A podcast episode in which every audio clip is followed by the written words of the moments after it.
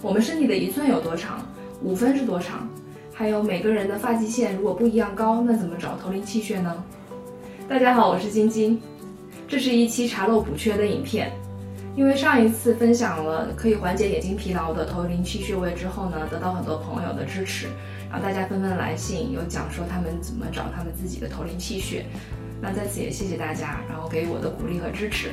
也有几个朋友，嗯，发来短信询问一些问题，譬如说，呃，五分有多长，或者是每个人的发际线如果不一样高，我们要怎么样来找自己的头灵气血呢？在这里，我想要借这个影片，然后来回答上面这些问题。首先，五分是多长？嗯，在中国的话，一寸是十分，一尺为十寸，所以如果是五分的话，就是半寸。如果我们的手指这样，大拇指。的这个指节的宽度就是您身体的一寸，那么五分就是它一半的宽度。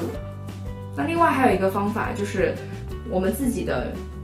中指，如果这样弯下来，会有两个褶，然后两个褶中间的这个宽度就是身体的一寸。所以你可以比较一下，中间的这个中指两个褶之间的宽度跟我们的大拇指的指节的宽度其实是差不多的。所以这样有两个方法可以知道自己的身体的一寸有多长。第二个问题就是脱发怎么办？还有一些人如果发际线往后移，那么怎么找他的头灵气穴呢？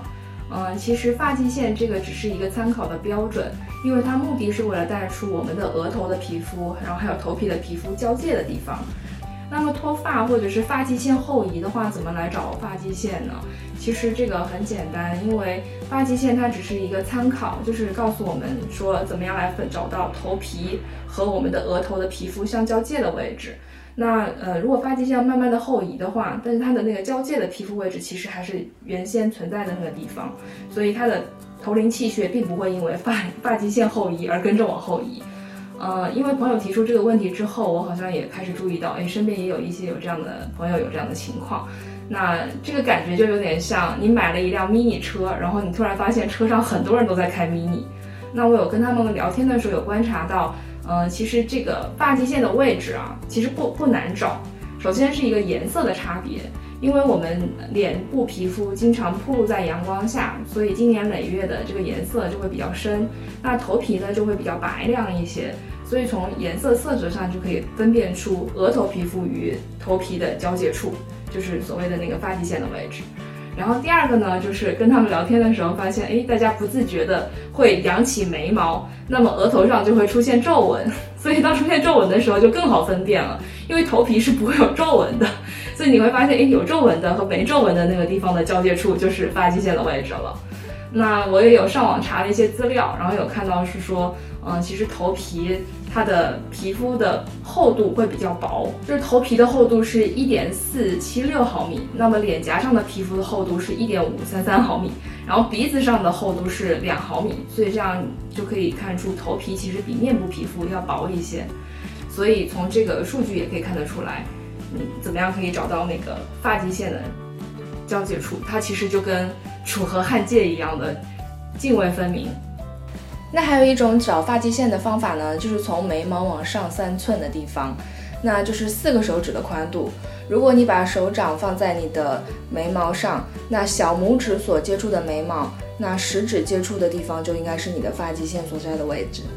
这一期影片呢，我也很想借此机会再多分享几个眼睛周围的穴道，就是可以帮忙缓解我们的眼睛疲劳。因为最近我有去法鼓山参加了一个禅修班的初级班，这是一个很初级的课程。嗯，法师们有讲解说打坐用的器具，比方说蒲团和方垫什么的。那我们第一次打坐有二十分钟之后，然后会出现啊腿部有僵硬啊，或者是觉得。哪儿不舒服的状况，然后师傅们就有告诉我们，其实可以把双手搓热，然后按摩眼睛周围的皮肤、头面部，然后还有四肢肌肉来缓解这种疲劳和僵硬。那当时我就想说，哎，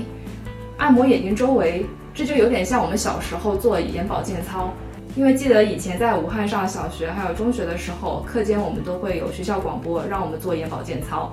那如今想想看，其实这也是挺有道理的，因为在按摩眼睛周围的这个皮肤组织的时候，促进血液循环，其实也是在按摩眼睛周围的好穴，譬如说眼角、眼头这个地方的，呃，睛明穴、攒竹穴、鱼腰穴、丝竹空、童子髎，还有我们的承泣四白，其实这些都是可以帮助我们缓解眼睛疲劳的好穴。然后希望这则影片可以帮助到大家，更好的保护自己的眼睛。如果喜欢这则影片，欢迎留言、订阅、点赞和分享给你们的好友，谢谢。